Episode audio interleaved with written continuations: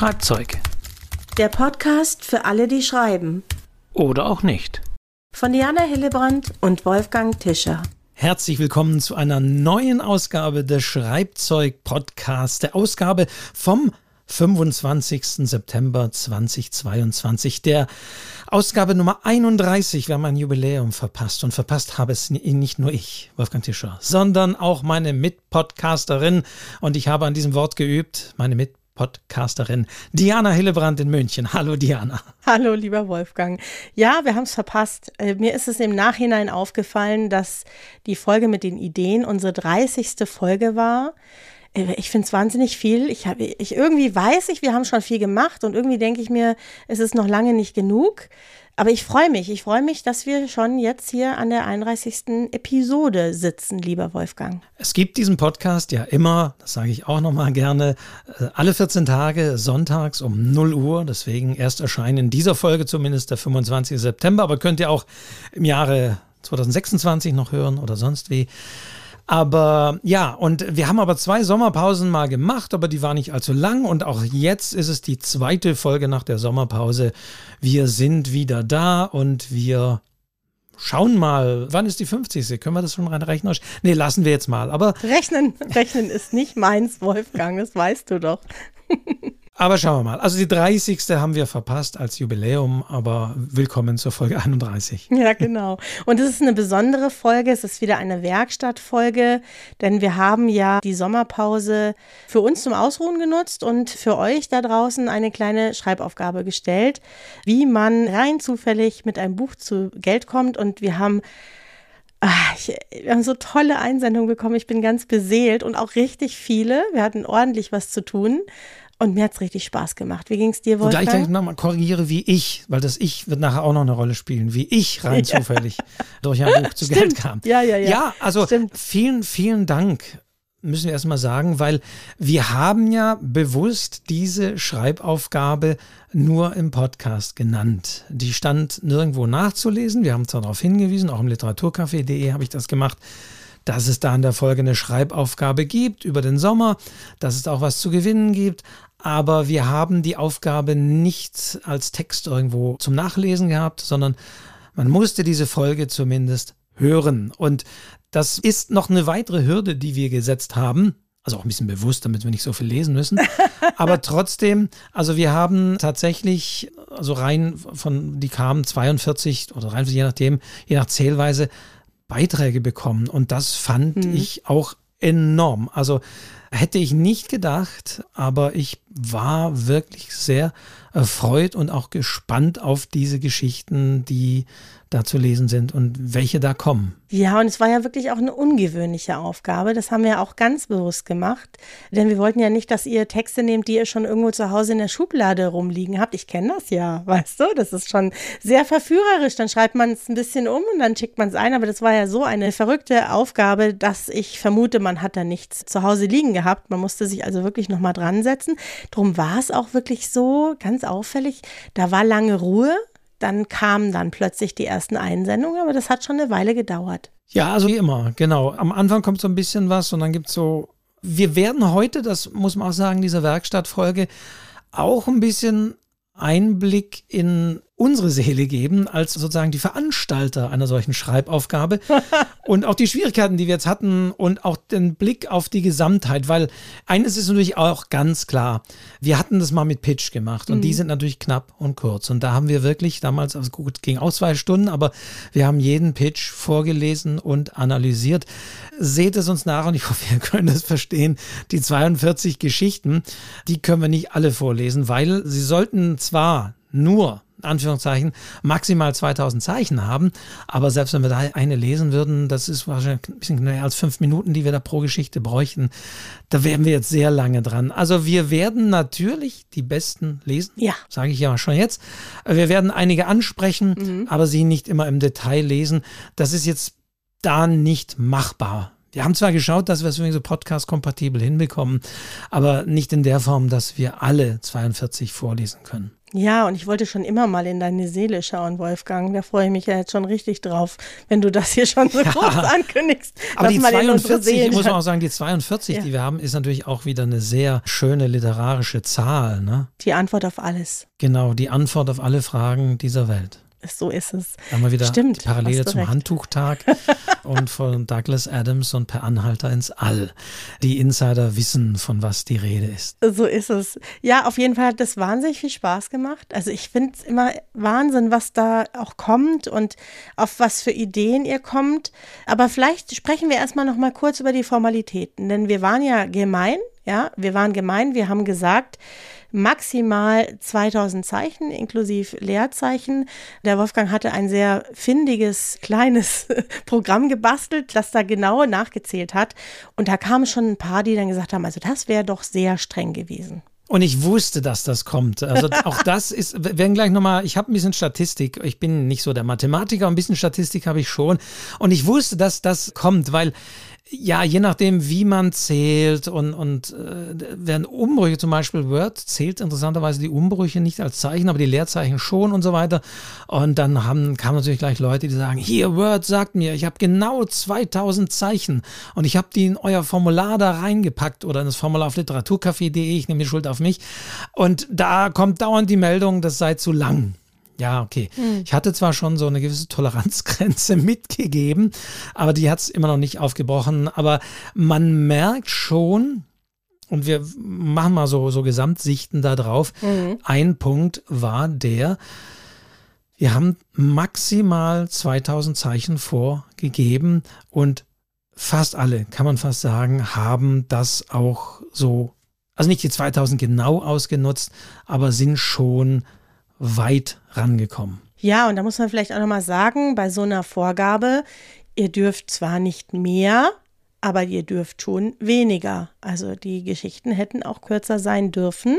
Da hätte das Formular nicht gemeckert, aber ihr habt euch alle relativ nah an diese 2000 Zeichen, vielleicht, weißt du, weil man auch was erzählen will. Ich verstehe es auch ein bisschen, ne? Und dann kommt einem das ja auch wahnsinnig wenig vor. Ich kann mich auch an eine Rückmeldung erinnern zwischendurch. Da sagte eine, mein Gott, und ich hätte so gerne. Genau. Einer hat sogar noch mal einen Absatz extra in die Mail geschrieben, weil es nicht ins Formular passte.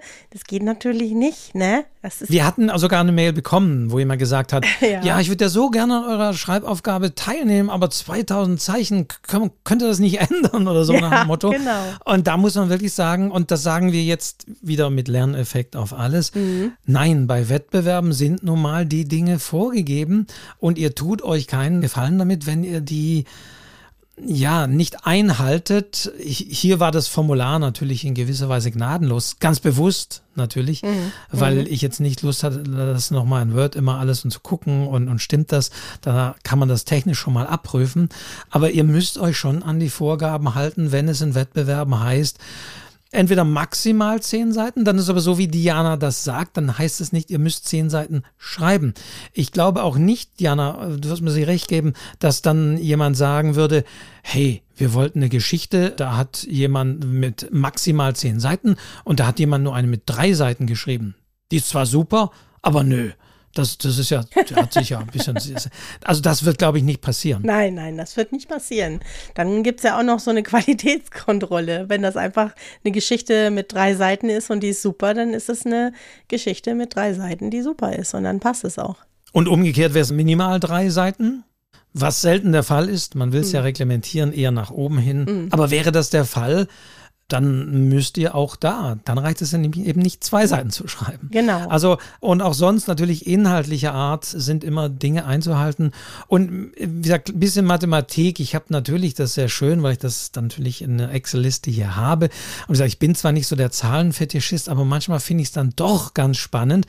Und wenn man sich das anschaut, und mal den Durchschnitt nimmt, also alles zusammenzählen und dann durch die 42 teilen, dann sind wir schon bei 1876 Teilen im, im Schnitt. Weil die minimalste Zeichenzahl habe ich auch, die war 1097. Mhm. Also immerhin fast die Hälfte geschafft. Mhm. Aber, die Mathematiker werden das wissen, der Durchschnitt sagt ja ein bisschen wenig aus, weil es ja immer Ausreißer geben könnte. Aussagekräftiger ist der sogenannte Median. Mhm. Der hat wirklich so den mittleren Wert, also für die im Mathematikunterricht. Also das ist der mittlere Wert, wo es nach oben hin und nach unten hin genauso viele Beiträge gibt. Und der Median, der liegt bei 1964. Oh, das zeigt wirklich, dass die meisten wirklich an diese 2000er Grenze eher rangegangen sind. Also der Durchschnitt, der auch schon mit 1876 hoch liegt. Aber das ist auch so was, man immer wieder feststellt. Und das sage ich als jemand, der so bei so Wettbewerben öfter in der Jury ist. Es ist scheinbar wirklich schwierig, sich zu begrenzen. Du, und da muss ich jetzt echt was dazu sagen, weil ich habe mir eine Zeit lang einen Spaß daraus gemacht, weil man braucht auch häufig, wenn man für Zeitschriften oder so schreibt, dann werden die Zeichen auch sehr genau vorgegeben. Und ich habe mir mal eine Zeit lang einen Spaß daraus gemacht, das wirklich genau einzuhalten, aufs Wort genau.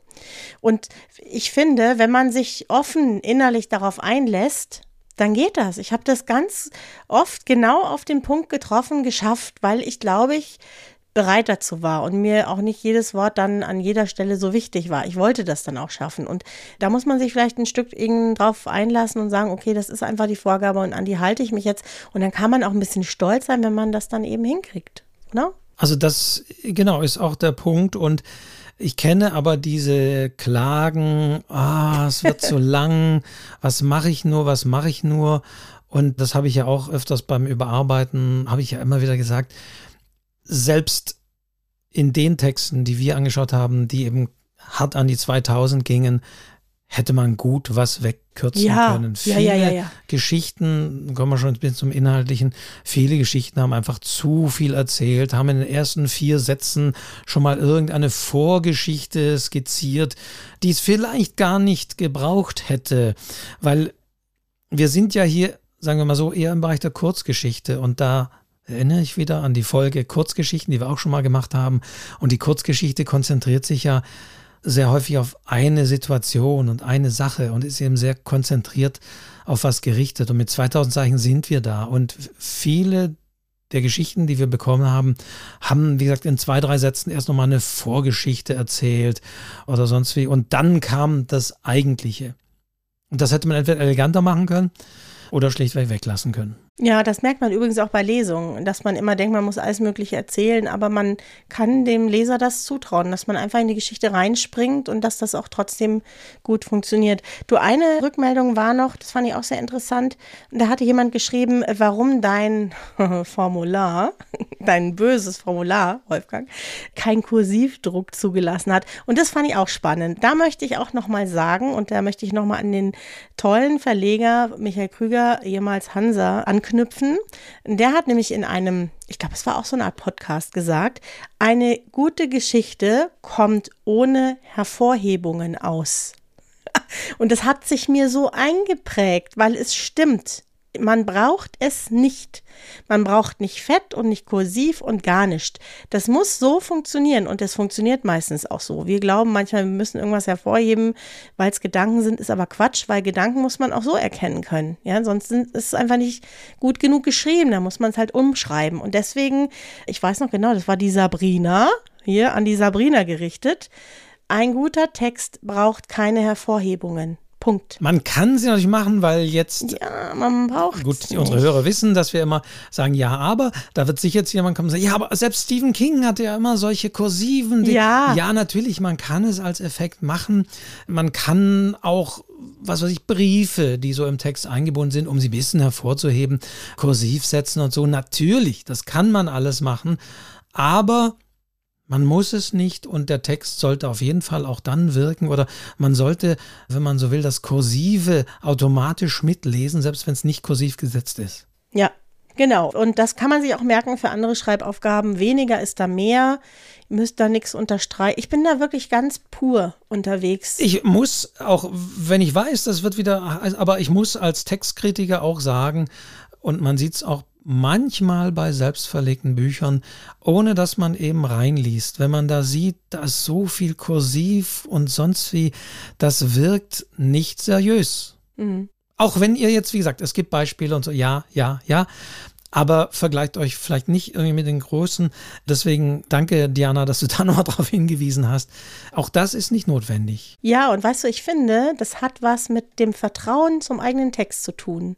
Wenn ich meinem Text vertraue, dass man das schon richtig versteht, dann braucht man das eigentlich auch nicht. Ja, dann geht man davon aus, der Leser, der aufmerksame Leser, der Kritiker wird das schon richtig verstehen. Und wenn das in Büchern ist, dann machen das ja überwiegend, ist das eine Entscheidung des Verlags, der sagt, das ist lesefreundlicher, wenn man sofort erkennt, dass das Briefe sind und solche Geschichten. Aber brauchen täte man es eigentlich nicht. Also das hat auch was mit Vertrauen zu tun. Ja, wir haben zum Beispiel ja auch äh, Dialoge bekommen und das war super. Jeder Sprecher hat so seine Zeile. Da hätte man natürlich auch sagen können, äh, ich würde gerne die Sprecher davor setzen und äh, da ihr erlaubt keine Tabulatoren, dass das so schön an der Reihe ist. Nee, also Formatierung und all diese Dinge sind nicht notwendig und sind nicht erforderlich. Interessanterweise, kleiner Exkurs, ich habe gerade auch so eine Frage zur Normseite bekommen, wo auch jemand ganz verzweifelt ist. Wie geht man dann mit Formatierung bei der Normseite um? Und mache ich denn da Einrückungen und die Lesbarkeit verbessern? Wo ich auch sagen muss, nein, die Normseite ist für Profis eigentlich geschrieben. Und die Normseite ist kein Layout-Highlight, sondern ist eine Maßeinheit im Kern. Und deswegen nochmal ganz klar gesagt, auch da möglichst reduzieren. Und hier war genau das Gleiche. Sonst kommt ja der Nächste und sagt, warum lasst ihr keine Bilder zu? ihr habt Bilder nicht ausgeschlossen und ich habe eine Bildbetrachtung geschrieben und das lässt euer Formular nicht zu. Also versteift euch bitte auch nicht auf sowas. Also manchmal hat man auch den Eindruck, dass manche sich auf irgendwas versteifen. Ich will aber das und das geht bei eurem Wettbewerb nicht und das ist doof. Hm. Aber so funktionieren Wettbewerbe nicht. Dann könnte ich auch sagen, ach Mensch, schon wieder nicht beim, im Lotto gewonnen, weil ich da bei 6 aus 49 nur sechs Kreuze machen kann. Wenn ich doch 20 machen könnte, dann wäre es doch viel einfacher. Nee, es ist aber so. Und deswegen ganz klar, wir betonen das immer wieder, auch in der Folge Preise und Wettbewerbe haben wir das gemacht. Mhm. Haltet euch an die Vorgaben. Mhm. Ja, und damit können wir doch jetzt wunderbar rüberschwenken. Was für Themen kamen eigentlich? Also was haben denn die Leute, die Autoren, die Autorinnen so aus unserem Thema gemacht? Da knüpfen wir wieder an. Ich, ich bin ein bisschen so hier der, der wandelnde Hypertext heute. Mhm. Natürlich an die letzte Folge, die wir nicht ganz äh, ohne Grund natürlich nach der Sommerpause gemacht haben. Mhm. Das war die Folge zum Ideenfinden. Mhm. Und das war bei dieser Schreibaufgabe für mich auch eine der spannendsten Dinge. Was fällt den Leuten da alles ein und ich erinnere, Diana, an deinen wichtigsten ersten Satz. Vielleicht kannst du noch mal sagen, die erste Regel, wenn es darum geht, da ist ein Thema vorgegeben. Was ist das Wichtigste? Sag's bitte noch mal. Folge nicht der ersten Idee. ja, also nicht das, wovon man denkt, dass das vielleicht alle machen. Das haben auch einige von euch wirklich gut gemacht. Also da sind schon auch sehr originelle Sachen dabei, da kommen wir ja gleich dazu. Aber man muss auch sagen, es gibt eben auch so Dinge, die immer wieder vorkommen, die auch teilweise gut umgesetzt werden oder, na, aber dann muss es vielleicht im Text noch ein bisschen origineller sein. Aber es waren schon auch eben die Geschichten, die man erwartet hat ich habe eine kleine Liste. Und wir haben das sogar, da hatten wir die Texte ja noch gar nicht alle, beziehungsweise ich habe noch nicht reingeschaut gehabt. Mhm. Die haben ja so zwei kleine, die sind mittlerweile wieder gelöscht, so Hinweisfolgen gemacht. Und da hatten wir, glaube ich, schon gesagt, ja, die erste Idee bei wie ich äh, zufällig durch ein Buch zu Geld kam, mhm. ist natürlich so die erste Idee, die jedem fast einfällt. Man findet Geld in einem Buch. So ist es. Das kam auch ein paar Mal vor. Es kam auch ein paar Mal vor, dass ein Buch sehr wertvoll ist. Es ist ja jetzt nicht grundsätzlich falsch, da dürft ihr uns auch nicht falsch verstehen, aber es ist einfach nicht die originellste Idee. Und man kann halt schon gerade bei solchen Wettbewerben auch damit ein Stück weit punkten, dass man eine originellere Idee hat als vielleicht alle anderen. Also zumindest geht es mir so. Wenn es dann noch gut geschrieben ist, dann ist man gleich ein ganzes Stück weiter vorne. Wir werden als kleiner Teaser, wir haben eine Geschichte dabei, da wird auch Geld in dem Buch gefunden. Mhm. Aber es ist hier anders angesiedelt als eben der reine Gegenwert, der da gefunden wird. Oder es wird, ich meine, das gibt es auch in Spielarten natürlich, was weiß ich, es wird ein Los in einem Buch gefunden oder es wird sonst irgendwas Wertvolles in einem Buch wiedergefunden. Also das sind, das kann man natürlich nicht so hundertprozentig festmachen, aber das war sicher so ein bisschen Platz eins mhm. der Themen, tatsächlich diese Idee, in einem Buch wird was gefunden oder ein wertvolles Buch wird gefunden. Und das kommt gleich noch dazu. Wem gehörte das Buch? Auch da fand ich so sehr häufig, sagen wir mal so, nicht immer, aber sehr häufig war es dann eben eine Tante, ein Onkel. Teilweise hatten wir sogar einen Onkel in Australien. Also so die typischen, wie soll ich sagen, äh, klischeeartigen Gelderbefälle. Ein Verwandter, Oma, Onkel, Oma, Oma. Opa. Ta nee, eher so Onkel und Tante, so Erbtante, Erbonkel. Die Und genau Erbtante. die, diese berühmte Erbtante, genau die kam relativ häufig Mhm. dann auch in Verbindung mit diesem Buch vor. Ja, das stimmt. Und dann, das ist mir noch aufgefallen, hatten wir natürlich, und auch das habe ich erwartet, habe ich mich auch ein bisschen drauf gefreut, ne? waren Geschichten übers Veröffentlichen. Wie man dann doch mal endlich als Autorin, als Autor mit einem Buch, mit einer Veröffentlichung reich werden kann, Wolfgang. Das, Das lese war ich ja so besonders Platz gern. zwei, genau. Äh, Habe ich auch, also da haben wir auch, ich glaube, beide dann eine Ja. Mhm. Geschichte, wo wir sagen, ja, das ist die, die ist es, die, weil Die natürlich logischerweise, das muss man durch ein bisschen sehen, wir sind, wenn ich uns jetzt mal so groß als Veranstalter bezeichnen. Aber natürlich, wir sind ein Podcast, Schreibzeug, da geht's ums Schreiben und der ist zwar für alle, die schreiben oder auch nicht, aber natürlich geht es um Schreiben und Veröffentlichen. Und wenn man da so einen Wettbewerb ausschreibt, dann ist das vielleicht schon inhaltlich etwas, wo man ein bisschen wohlwollender oder ein bisschen mehr im Blick hat, sagt, oh ja, das ist gut umgesetzt, aber auch da gilt natürlich wie für das andere auch, es muss dann wiederum schon gut sein. Originell sein. Genau. Und was auch noch wichtig ist, das habe ich mir ja auch noch aufgeschrieben, einige von euch haben als Titel ihrer Geschichte die Ausschreibung gewählt. Also die haben einfach gesagt, dass die Geschichte heißt, wie ich mit einem Buch zufällig zu Geld kam.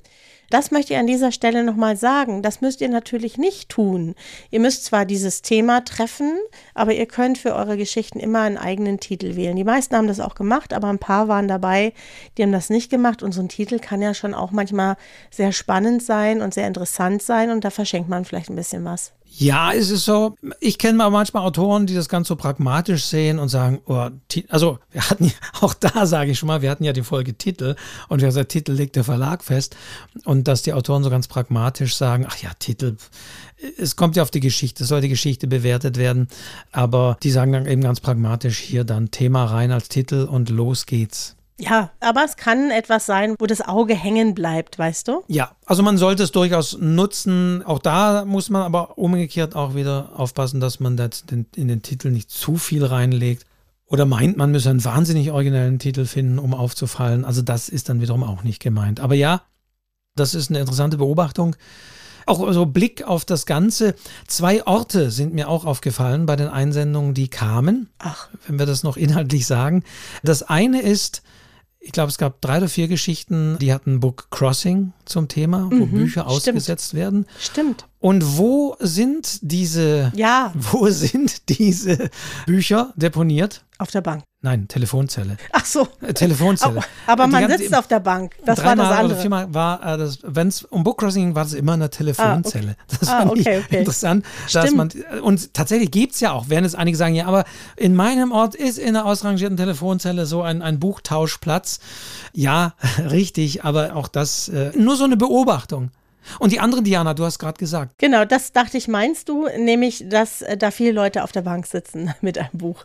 Ja, wenn es immer drum ging, Leute müssen sich irgendwie draußen zufällig begegnen, sage ich mal so, von, von, von der Geschichte her, Ja. dann war das immer irgendwie eine Bank. So ist es. Das war auch auffällig, wie viele Leute sich bei diesen 42 Beiträgen, die wir bekommen haben, ich will es nicht in Zahlen festmachen, aber es war zumindest auffällig, wie viele Leute auf einer Bank sitzen oder sich auf einer Bank begegnen oder jemand läuft zufällig vorbei, wenn jemand auf einer Bank sitzt. Also auf Bänken hat sich einiges abgespielt. Ja, sogar im Titel. Da gab es nämlich eine Geschichte auf der Bank und dann gab es noch eine andere Geschichte. Ich muss mal gerade hier, die Bank am Die Fluss. Bank am Fluss, genau, ja, ja, gab es auch schon. Also das bitte jetzt nicht als das Kritik. Ist, das ist keine als Kritik, das ist nur eine Feststellung. Und auch die Telefonzelle, wenn du schon sagst, gab es als Titel auch eine Bookcrossing-Geschichte, die hatte auch den Titel Die Telefonzelle. Also das war interessanterweise nur, nur so eine Feststellung, Handlungsorte. Also man kann, man hätte natürlich viel Statistiken so rausziehen können. Was taucht öfter auf, sagen wir mal so, ohne dass es jetzt gewertet, dass es schlecht wäre, eine Bookcrossing-Geschichte in der Telefonzelle spielen zu lassen. Oder aber die Bank, ja, da fällt mir immer so, ja, so, die, die, so gezeichnete Cartoons ein, wo auch immer Leute auf einer Bank sitzen, weil die Bank steht irgendwie für den Ort im öffentlichen Raum, wo sich Leute zufällig begegnen. Und Klar. manchmal auch ein Buch dabei haben. Ja, das ist ja auch so ein typisches Bild eigentlich, ne? Ja. Ja, wir denken halt alle, da können wir uns auch nicht von losmachen, dass man natürlich in bestimmte Richtungen denkt. Das macht jeder, da kann man sich überhaupt nicht davor bewahren, äh, dass man einfach in bestimmte Richtungen denkt, wenn es an bestimmte Themen geht. Wir haben übrigens auch so eine Telefonzelle hier, 500 ja, Meter ja. entfernt. Äh, also eben. Habe ich schon Bücher hingebracht. Ja, ja. Gut, aber jetzt zu den Texten, Wolfgang. Oder haben wir sonst was, was man auch noch erwähnen muss, bevor wir zu den Texten kommen? Ja. Die Vorgabe, und deswegen habe ich gleich am Anfang dich nochmal da korrigiert, war ja, wie ich. Stimmt. Mhm. Zufällig. Und auch das war natürlich interessant. Wie viele Leute haben jetzt ihren Text auch wirklich in der Ich-Perspektive geschrieben? Ich lasse euch mal schätzen, was glaubt ihr? Weil auch das ist natürlich wiederum jetzt das Naheliegendste, wenn die Vorgabe so ist, wie ich rein zufällig Mhm. mit einem Buch zu Geld gekommen bin, dass man die Geschichte in der Ich-Perspektive erzählt und ich habe mal auch da durchgezählt, ja, drei Viertel, Mhm. kann man sagen, waren in der Ich-Perspektive geschrieben. Nur zehn von den 42 waren nicht in der Ich-Form geschrieben. Aber auch da muss man sagen, ist nicht notwendig, würde ich sagen, Diana. Also das Ich ist ja, wir haben da auch mal, das Ich ist ja sozusagen die Aussage der Figur Mhm, genau. in dieser Geschichte. Und Hätte man nicht machen müssen, aber ich vermute, ich hätte auch eine Ich-Perspektiven-Geschichte geschrieben. Ich habe drüber nachgedacht und ich hätte es vermutlich auch gemacht. Du weißt, was mir gerade auffällt? Es ist ja eigentlich hochspannend, weil normalerweise, wenn du auf so Wettbewerbe mitschreibst, kriegst du nie mit, was waren das für Geschichten, wie viele Geschichten waren es, was waren für Ideen. Das ist ja eigentlich, wir sind ja eigentlich toll. ich stelle gerade toll. Weißt du, was hätte ich mir immer gewünscht, dass, wenn, ich habe ja auch immer mal wieder mitgeschrieben und du kriegst ja nicht mit, was wird da eingereicht, was machen die Leute, kein Mensch gibt dir da eine Rückmeldung. Ja, es sei denn, es gibt eine, eine Lesung vielleicht, aber dann liest ja vielleicht die Gewinnertexte, aber nie so eine Zusammenfassung, wie wir sie machen. deswegen machen wir auch diese Folge, um so ein toll. bisschen diesen, ja, aber um ein bisschen diesen Blick, weil wir Ja. Mhm. Haben das hier gesammelt. Wir können nicht alle Geschichten reingehen, aber Nee. interessanterweise sieht man da doch äh, Wiederkehrendes und das ist schon symptomatisch. Also das hatte ich ja auch schon mal gesagt, Mhm. wenn du in der Jury sitzt und da ist ja auf jeden Fall das Thema mehr oder weniger konkret vorgegeben, Mhm. dann gibt es eben schon so gewisse Dinge, sich- die sich rauskristallisieren und die sind genau das, was wir jetzt auch haben. Das heißt, sowohl Titel, Orte, plötzlich fällt einem auf, erstaunlicherweise tauchte so und so oft heute das und das als Thema auf. Wie kommt das nur und so weiter. Also das ist natürlich so eine interessante Beobachtung, die man machen kann, dass man manchmal auch sehr schnell, ich habe es mal versucht, also auch so ein bisschen einzugrenzen in meiner Liste hier, wie ist man da zu dem Buch gekommen? Und dann habe ich hier so zeilenweise Book Crossing, Buch eines anderen, Erbe, selbst geschrieben, Book Crossing, vergessen, selbst geschrieben, zufällig, gefunden, gefunden, gefunden, gewonnen, geschenkt, geschenkt und so weiter. Also ich einfach mal, also das ist dann auch interessant in dem Fall gemacht. Also und ich habe sogar die Beträge mir mal aufgeschrieben, die da zusammenkamen. Und auch im Betrag kann man natürlich festmachen, wie ich zufällig zu Geld gekommen bin. Auch da kann man natürlich schon mal die Frage stellen. Ihr seht, wir sind schon bei dem Thema sehr tief in der Analyse und sagt vielleicht, ja, jetzt hör mal auf. Aber trotzdem, es heißt ja nicht, dass ja, klar, wenn man sagt, er ist zu Geld gekommen, ist das ja eher ein Wort, eine Redewendung, die schon besagt, jemand ist reich geworden. Aber trotzdem, wenn man das wörtlich nimmt, reicht es ja auch schon ein Cent, Ja, das stimmt. den man da erreicht hat. Es waren auch kleine Beträge dabei. Und es war ein Euro hier dabei. Ja. Manchmal war es immer reich. Ich habe nur geschrieben Reichtum, Reichtum, Reichtum. Aber 50 Mark auch mal, wenn es ältere Bücher waren. 1,60 Euro. 527,13 Euro, so lautet auch der Titel einer Geschichte. Stimmt, also auch ja. sehr konkret. 5 Mark hier auch nochmal. 2000 Dollar, also es, es war nicht nur Euro und Mark in älteren Büchern, es war auch mal hier Dollar. Und dann ging es natürlich in die 2000 Euro und 33 Millionen und 33, ja, ja, nicht bezifferte Beträge. 50.000 hatten wir auch dabei. Ja, stimmt. Und zwei Geschichten, müssen wir auch sagen, an die ich mich zu erinnere, fielen deswegen für mich raus, weil hier eben nicht man hat nicht Geld bekommen. In einem Fall, das war eigentlich eine sehr schöne Geschichte, derjenige wird natürlich wissen, wenn ich jetzt andeute.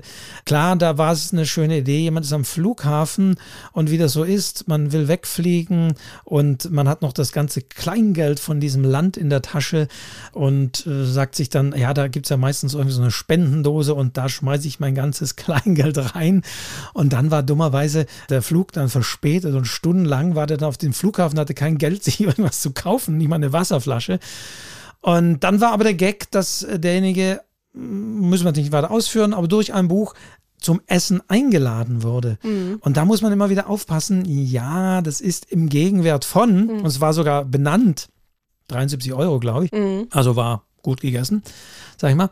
Aber es ist halt problematisch, finde ich, weil wir hatten noch eine zweite Geschichte, die mir sehr gut gefallen hat, die so mit Tieren und so. Mhm. Und Tiere haben ja auch kein Geld.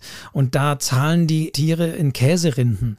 Ja, eine schöne Idee eigentlich, aber geht halt so ein bisschen am Thema vorbei. Aber genau, und als Veranstalter, wenn man jetzt sagt, oh, wir haben hier eine Geschichte, die war toll, da geht es um Tiere, die finden ein Telefonbuch und das Telefonbuch, das kann man so auch bildlich sehen wie irgendeine so religiöse Weissagung und die lesen die absurdesten Sätze davor, diese Tiere und plötzlich verwandelt sich die Raupe in einen Schmetterling und so weiter.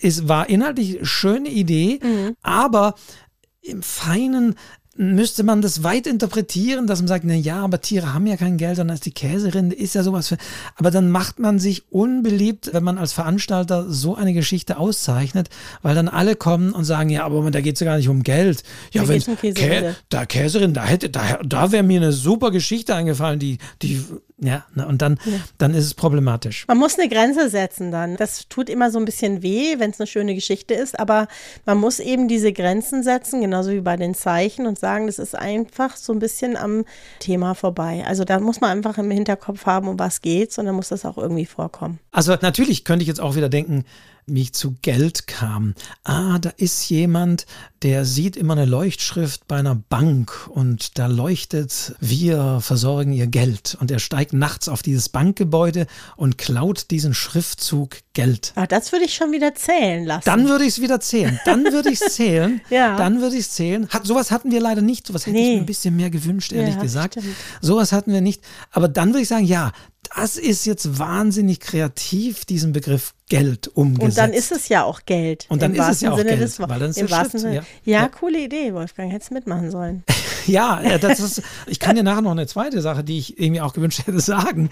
Aber sowas wäre natürlich das ganz Kreative mhm. gewesen. Das kam selten vor inhaltlich. Also auch das muss man sagen, meist wurde ein Buch so verwendet, wie man ein Buch verwendet. Also man schreibt es, man veröffentlicht es oder findet es oder schlägt es auf. Mhm. Das war in den meisten Fällen der Fall. Ja, aber einmal wurde aus einem Buch ein Bikini gemacht. Ja, das war auch wieder schön. das fand ich auch schön. Also da, da ist einfach mein Kopfkino losgegangen. Ich überlegt, wie wird das wohl aussehen und wie wird das wohl gehen. Aber das fand ich originell. Es fand ich einfach als Idee originell, dass man aus einem Buch ein Bikini macht. Denn wir sind jetzt bei den inhaltlichen Dingen mhm. natürlich mhm. An Punkten, die man als Veranstalter so eines Wettbewerbs natürlich jetzt auch in der Diskussion dann teilweise zwischen den Juroren, mhm. der Jurorin und dem Juroren in diesem Fall, was man natürlich dann auch aushandeln muss, weil klar, jetzt geht es um Originalität der Idee, mhm. aber dann wiederum auch versus Umsetzung versus Sprache. Und das sind jetzt schlichtweg auch Dinge, die man dann, wenn man eine Gesamtbewertung machen muss, natürlich irgendwie für sich austarieren muss. Ja, und das ist immer so schwer, da auch eine Entscheidung zu fällen, weil Manchmal gibt es so Elemente, die einem sehr gut gefallen, aber dann ist vielleicht das Ende nicht so gut gelungen oder man hat so das Gefühl, Mensch, das lässt mich nicht ganz befriedigt sozusagen zurück. Hätte man noch ein bisschen anders machen können. Ist immer schwer. Es ist auch so ein bisschen so eine Bauchentscheidung natürlich, klar. Aber das ist auf jeden Fall etwas, was ich so interessiert und wir werden da auch noch mal Beispiele haben, wo man wirklich einerseits eben wie der Bikini aus, aus einem Buch geflochten wohl aussieht. Da kann man sich auch vorstellen, wie, wie das so aussehen könnte. Eben eine originelle Idee, aber dann vielleicht wieder in der Geschichte zu viel. Und dann reicht der aus einem Buch gebaute Bikini dann alleine nicht. Nein, aber es war eine sehr schöne Idee und diese Idee war von der Marita, das kann man ja auch mal sagen. Also das fand ich wirklich eine schöne Idee, das ist mir richtig aufgefallen. Sowas hatten wir in keiner anderen Geschichte. Aber wir lassen, merkt ihr schon, wir zögern die Gewinner noch ein bisschen hinaus. Wir können an der Stelle eigentlich nochmal sagen, was es eigentlich zu gewinnen gibt, Wolfgang. Ja, es gibt uns zu gewinnen. ja, genau. Wir haben gesagt, dass die drei Gewinnerinnen, Gewinner eine Stunde mit uns per Zoom, so wie wir jetzt hier auch verbunden sind, mhm. bekommen, wenn man so will, ein Coaching in dieser Gruppe. Da könnt ihr dann äh, Fragen stellen oder, weiß nicht, wir können uns gegenseitig auch Geschichten erzählen. Das müssen wir uns überlassen, was, was, was wir denn da machen. Ja. Also wir haben kein Programm vorgesehen, das müssen wir auch sagen. Aber wir sind da und ja. ja, du machst ja auch solche Einzelcoachings. Also es gibt sozusagen eine Stunde mit uns, so wie früher. Gab es nicht so in der Bravo, wo man so ein Abendessen mit dem Star. Oh Gott, das will, nein, so. Ich glaube, das kann man jetzt nicht ganz vergleichen, Wolfgang. Nee, es gibt eine Stunde mit uns und was eigentlich schön ist, man darf uns wirklich alles fragen. Wenn ihr jetzt irgendwie an euren Texten sitzt und es gibt ein Problem oder ihr wollt veröffentlichen, habt eine Frage oder ihr habt ein Autorenprogramm, Wolfgang kennt sich hier auch sehr gut mit Papyrus Autor aus, was auch immer euch da interessiert, wir stehen euch Rede und Antwort und wollen euch da so ein bisschen unterstützen und das auf eine sehr persönliche Art, nämlich wir Zoom mit nicht nur Ton, sondern auch dem Gesicht dazu. Genau. Und ihr seht aber auch die Gesichter der anderen. Ja, wir genau. Wir schauen, dass wir das auch entsprechend austarieren. Genau. Ja, wollen wir jetzt mal anfangen, eine unserer Favoritengeschichten vorzulesen, Wolfgang? Genau. Haben wir jetzt, glaube ich, lange genug alle auf die Folter gespannt, oder? Ja. Fangen wir doch mit der Geschichte an, über die wir am meisten diskutiert haben nämlich meine. Nicht meine, sondern eine Favoritengeschichte, die ja. ich ausgewählt habe aus einem bestimmten Grund und über die wir am längsten gesprochen haben. Ja, und über die wir dann auch inhaltlich nochmal was sagen genau. können.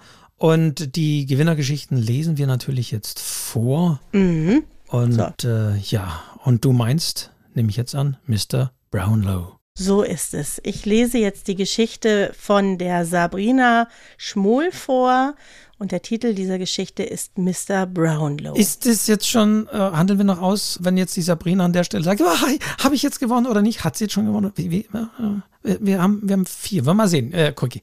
Sagen wir es oder sagen wir es noch nicht? Nee, wir sagen es noch nicht. Wir sagen es nicht, ne? Nee, wir sagen nee, wir lesen, wir lesen vor. Also, lesen mal die, die bei uns in der engeren Auswahl sind. Und wie schon gesagt, die auch nicht so hundertprozentig und da, wo wir diskutiert haben. Du hast da haben wir also, diskutiert, haben wir echt ja, diskutiert. Jetzt, jetzt. Gut, aber jetzt, Mr. Brownlow.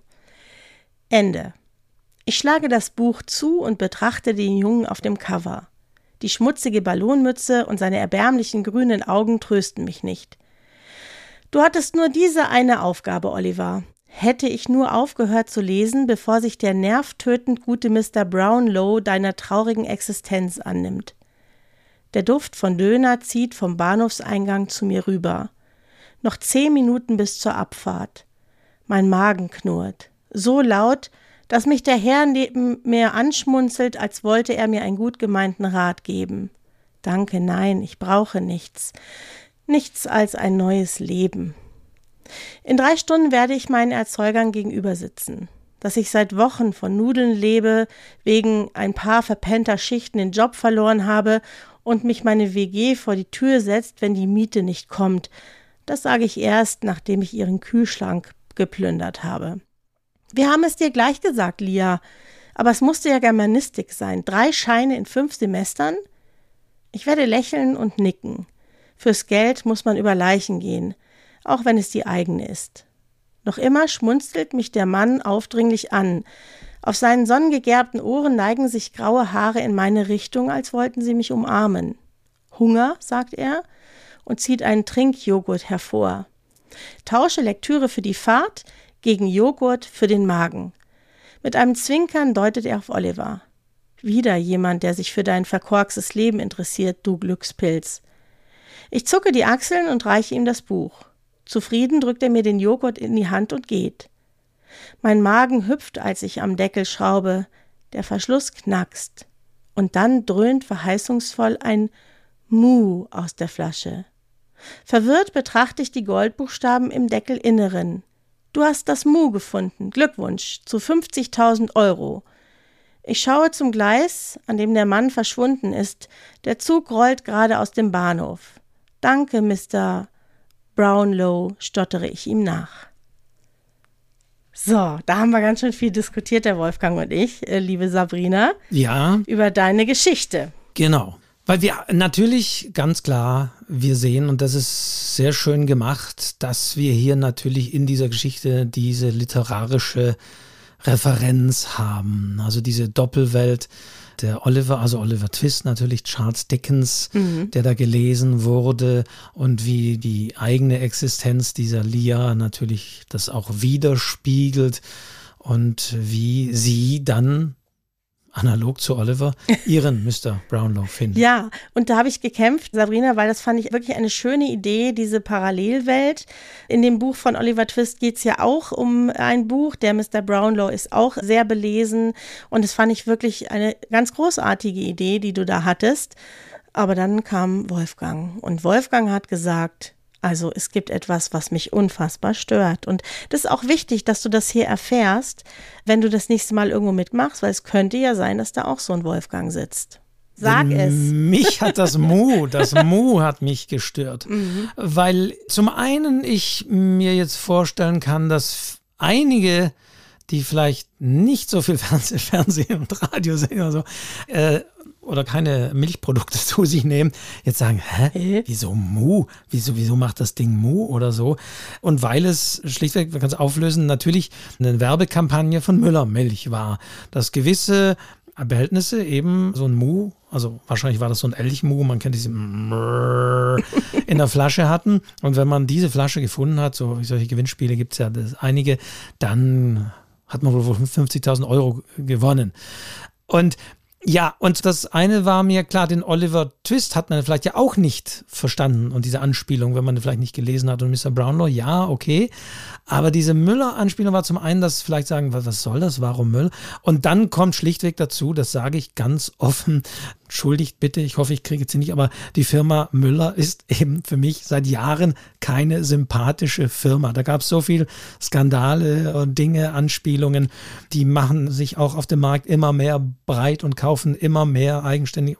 Brauche ich jetzt nicht ausführen. Und dann bin ich bei dir, Wolfgang. Ja, und deswegen war das für mich dann zu negativ hier. Mhm. Und dazu kam oder umgekehrt, sagen wir mal so, wenn das jetzt der Schreibwettbewerb der Firma Müller gewesen wäre und man hätte noch ihre Produkte einbauen müssen, sie sind nicht benannt. Also versteht mich nicht falsch, es ist mhm. ja nicht benannt. Also das taucht nicht auf, man kann es nicht vorwerfen, dass hier ein Markenname erwähnt ist. Das ist nicht der Fall. Aber wenn man das mit dem Mu weiß, ist es zu nah dran und wenn man es nicht weiß, ist es zu verwirrend, warum ein Mu. Und ich behaupte, ich behaupte, man versteht es trotzdem, weil da stehen 50.000 Euro, ist Mut, mir doch scheißegal, wer, wie, was, ja. Ich habe den literarischen Hintergrund gesehen und habe mich nicht von der Firma Müller so aus dem Konzept bringen lassen, wobei ich dir recht gebe. Ich mag diese Firma auch nicht, aber ich habe mehr die Geschichte gesehen, liebe Sabrina. Deswegen habe ich ein bisschen für dich gekämpft, weil die Idee ist wirklich toll. Es ist toll geschrieben und das Mu, mein Gott, das Mut halt. Mir ist das Mu zu spezifisch. Vielleicht ist es auch ein bisschen, und das, das ist das, was mich auch eben zu zeitgeistig, zu sehr konkret in diesem Werbeumfeld verankert, wo diese schöne Geschichte ja an sich mit diesem literarischen Hintergrund ganz woanders verankert ist. Klar könnte man das Gegensatzpaar sagen, aber das, es wäre schöner gewesen, finde ich jetzt, äh, so würde ich es, wenn ich es nochmal überarbeiten würde, das allgemein zu machen, dass es eben ein Produkt ist. Es gibt ja viele Arten dieser Gewinnspiele, was weiß ich, auch von in anderen Produkten von Getränkeherstellern, wenn man oben eben den Deckel abdreht und da ist der und der Code drin oder sonst wie oder von Süßigkeitenherstellern, dass auf der Packung ein Code ist, die Namen muss ich jetzt nicht alle erwähnen und dann hat man so und so viel, also dass man eher das so allgemeiner vielleicht gehalten hätte. Ja, und da sieht man mal, dass manche Sachen auch einfach negativ behaftet sein können. Ich habe das selber mal erlebt und zwar hatte ich mal in einer Geschichte Haselnusskrokant. Und da hat mir die Lektorin gesagt, weißt du eigentlich, wie viele Leute auf Haselnüsse allergisch sind? Nimm doch irgendwas anderes. Also das geht in eine ähnliche Richtung. Ne? Man hat so eine Meinung irgendwie dazu, die irgendwie negativ sein könnte und dann ist es manchmal besser, das nicht zu machen. Und deswegen fand ich es jetzt auch wichtig, das zu sagen was hier mit dem Wolfgang passiert ist, als er dieses Mu gelesen hat, ja.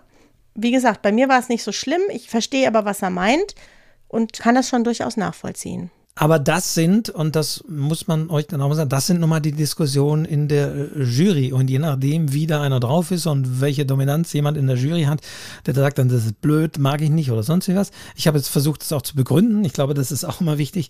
Aber dann kann das natürlich ausschlaggebend sein, dass man leider, und, und da steckt man nun mal nicht drin. Also das muss man natürlich bei jedem Wettbewerb, hatten wir auch schon manchmal Preise und Wettbewerbe, bin heute der Hypertext, natürlich schon mal erwähnt. Man hat natürlich jetzt kein Anrecht. Und selbst wenn die meisten jetzt vielleicht sagen, ja, also kein Problem, ist es doch dann, wenn jemand drin ist, sagt, nee, aus dem und dem Grund können wir. Also ich hatte das auch schon mal in anderen Diskussionen, dass man auch thematisch halt mit etwas unwohl war und das vielleicht auch nicht unbedingt verankern konnte, auch so in der Gesamtjury, dass ja, hm, hm. und dann fiel es leider aus dem Grunde raus. Und deswegen haben wir die Geschichte jetzt exemplarisch da auch mal rausgezogen, weil sie eben sehr gut ist, weil sie die Referenz drin hat, weil sie dieses Doppelte sehr schön belegt und ja, und jetzt lassen wir es mal offen. Also wir haben jetzt vier, ne, die wir mal näher vorstellen. Du willst es immer noch nicht. Du willst es immer noch Nein. nicht verraten. Gut. Okay, also dann habe ich jetzt hier meine erste Geschichte abgearbeitet, lieber Wolfgang. Dann würde ich sagen, bist du als nächstes dran. Ja, und dann schlage ich vor, weil wir hier dann wieder eine Brücke thematisch schlagen. Wir waren jetzt hier an einem Bahnhof mit einem Zug Mhm. und äh, dann bleiben wir in der Geschichte gleich im Zug sozusagen und am Bahnhof.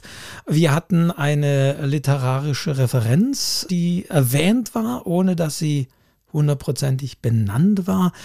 Und deswegen lese ich jetzt eine Geschichte, die auch beides hat und die heißt Die Eule. Und ich glaube, wenn man den Titel Die Eule schon sagt, dann werden sehr viele schon eigentlich wissen, um was es hier geht. Und da reden wir auch gleich nochmal drüber. Und ich lese die jetzt mal vor, wenn es in Ordnung ist. Das ist in Ordnung, Wolfgang. Lies. Und der Text ist von Mario Stoffel, das sagen wir auch schon mal, der sie auch mal erwähnt. Die Eule. Joe saß im Zug nach Edinburgh. Ihre Tochter Jessie war neben ihr eingeschlafen. England lag in nächtlichen Schatten. Joes Gesicht spiegelte sich im Fenster. Sie war älter, reifer geworden seit jener Zugfahrt vor sieben Jahren. Sie sah hinaus und wartete auf die Eule. Sie wartete auf jene Initialzündung von damals. Dabei hatte es nur einen Augenblick gedauert. Die flatternde Eule neben dem Zug. Ihr Spiegelbild zeigte erste Falten. Sie war 31, geschieden und alleinerziehend. Das hatte sie diesem Georges zu verdanken, aber auch das süße Mädchen neben ihr. Auf sie, auf all die Liebe würde sie nicht verzichten wollen. Doch was nach der Trennung kam, Geldnot und Demütigungen, die stille Verzweiflung in schottischen Regennächten, das zehrte an ihr. Aber war sie nicht undankbar? Immerhin hatte Bloomsbury endlich unterzeichnet, mit einem Vorschuss von über tausend Pfund.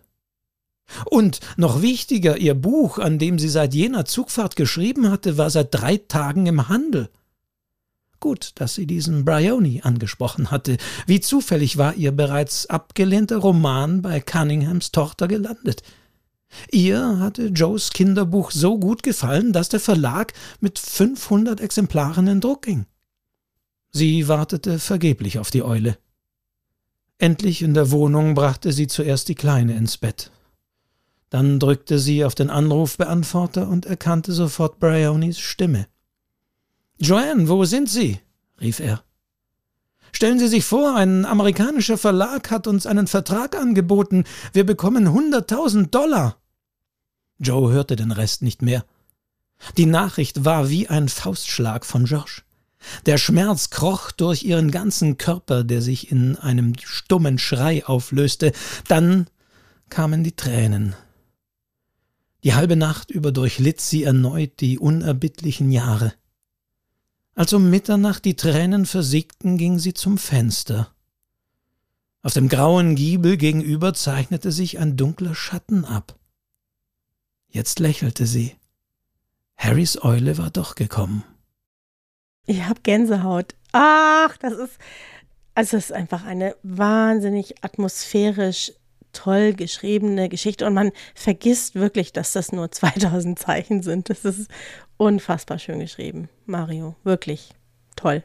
Also hier haben wir natürlich ganz klar die Imagination, wie das so ist, wie das so anfing mit Joanne K. Rowling und Harry Potter und so weiter. Mhm. Und auch wie bei Oliver Twist vorhin, das muss man natürlich auch ein bisschen wissen und kennen und die Funktion der Eule und so weiter als Bote, ist das sehr schön ausgemalt und auch sozusagen eine historische Figur, wenn man Joanne K. Rowling als solche nehmen möchte, hier eingebaut. Mhm. Und das eben sehr schön auch poetisch hier umgesetzt. Und das fand ich sehr schön. Der stumme Schrei, ihr ahnt es, ist so etwas. Ich mag keine stummen Schreie. Da würde ich im Lektorat schon wieder hier. Aber ansonsten war für mich, weil wir Schreib-Podcast ähnlich wie bei Oliver Twist, auch hier wieder dieser Bezug. Ah ja, das ist so eine Autorin, und wie sie zu Geld gekommen ist, das ist hier eigentlich sehr schön, sehr lyrisch-poetisch umgesetzt, ja. Ja, und wirklich so eine Momentaufnahme, die für sich allein absolut funktioniert. Es ist so ein wirklicher Schlüsselmoment in diesem Leben dieser, in dem Moment ja auch Figur. Und es ist wirklich auf den Punkt gebracht. Siehst du, wie viel Zeichen der Mario da gebraucht hat, Wolfgang? Hast du das da vor dir? Also es ist tatsächlich nach der Zählung, das ist immer plus minus tatsächlich so an die 2000. Ja. Ziemlich genau. Ziemlich ja, genau dran. hat er gut ausgenutzt und es kommt einem, also mir kommt es viel länger vor, weil es einfach so eine wirklich so eine Tiefe hat, auch in der Sprache und weil auch so viele Emotionen dargestellt werden. Also das hat mir wirklich auch sehr, sehr gut gefallen. Hat, da waren wir uns auch einig, äh, der Wolfgang und ich. Und wir haben auch dann so einen Ortswechsel. Ja. Aber natürlich aus aktuellem Anlass könnte man jetzt wiederum natürlich oder könnte das Problem oder ist das natürlich auch wieder drum bestehen. Aktuell ist ja Joanne K. Rowling, obwohl sie Harry Potter erfunden hat, obwohl sie, glaube ich, für Millionen von Kindern mit ihren Büchern, aber dann später auch die Filme, was kam und Lego-Bausätze und sonst was, ist es natürlich Teil der Kindheit. Man könnte euch auch sagen, wenn da jetzt jemand drin sagt, ja, aber die Joanne K. Rowling, die hat so Äußerungen gemacht und die ist da schon sehr in der Kritik mhm. und Shitstorm und, und ihr Stimmt. und so weiter. Die Diskussion wollen wir auch nicht führen. Aber auch da könnte man sagen, ja, aber ich weiß nicht, ob wir eine Geschichte auszeichnen sollten, wo Joanne K. Rowling gerade ist gerade nicht so opportun. Also könnte das natürlich dazu führen, das erwähne ich deswegen auch, weil das vielleicht die eine oder andere jetzt hier auch mitdenkt schon mal aktuell. Aber es geht dennoch in der Geschichte auch ein bisschen um, um mehr und auch so ein bisschen um Exemplarisches.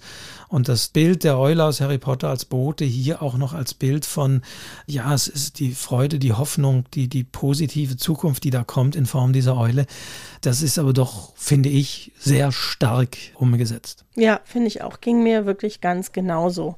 Schöne Geschichte, tolle Geschichte. Und war auch wirklich originell. Ja, auch originell diese Idee, wie ich mit einem Buch zu Geld kam. Wenn mir jetzt vorher gesagt hätte, ich schreibe eine Harry Potter Geschichte, hätte ich wahrscheinlich gesagt, mach das ja nicht.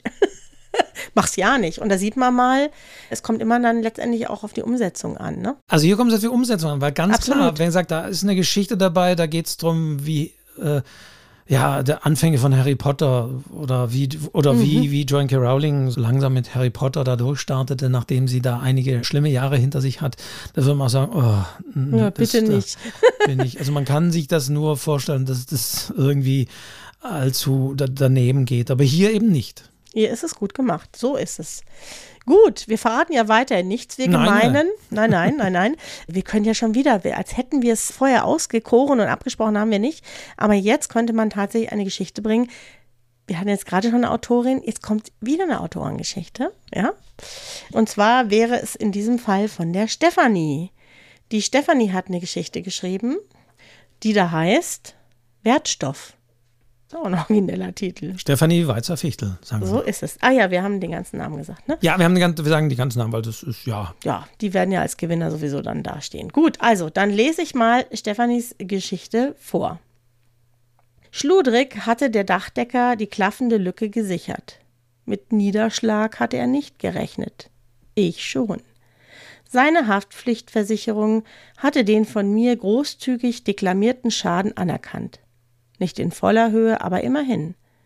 So hatten die Bücher doch noch etwas gebracht. Drei Kartons, in jedem 50 Exemplare. Mein erstes Werk. Übermütig war ich gewesen. 40 Prozent Mengenrabatt auf die Druckkosten. Die Gewinnaussicht war verlockend.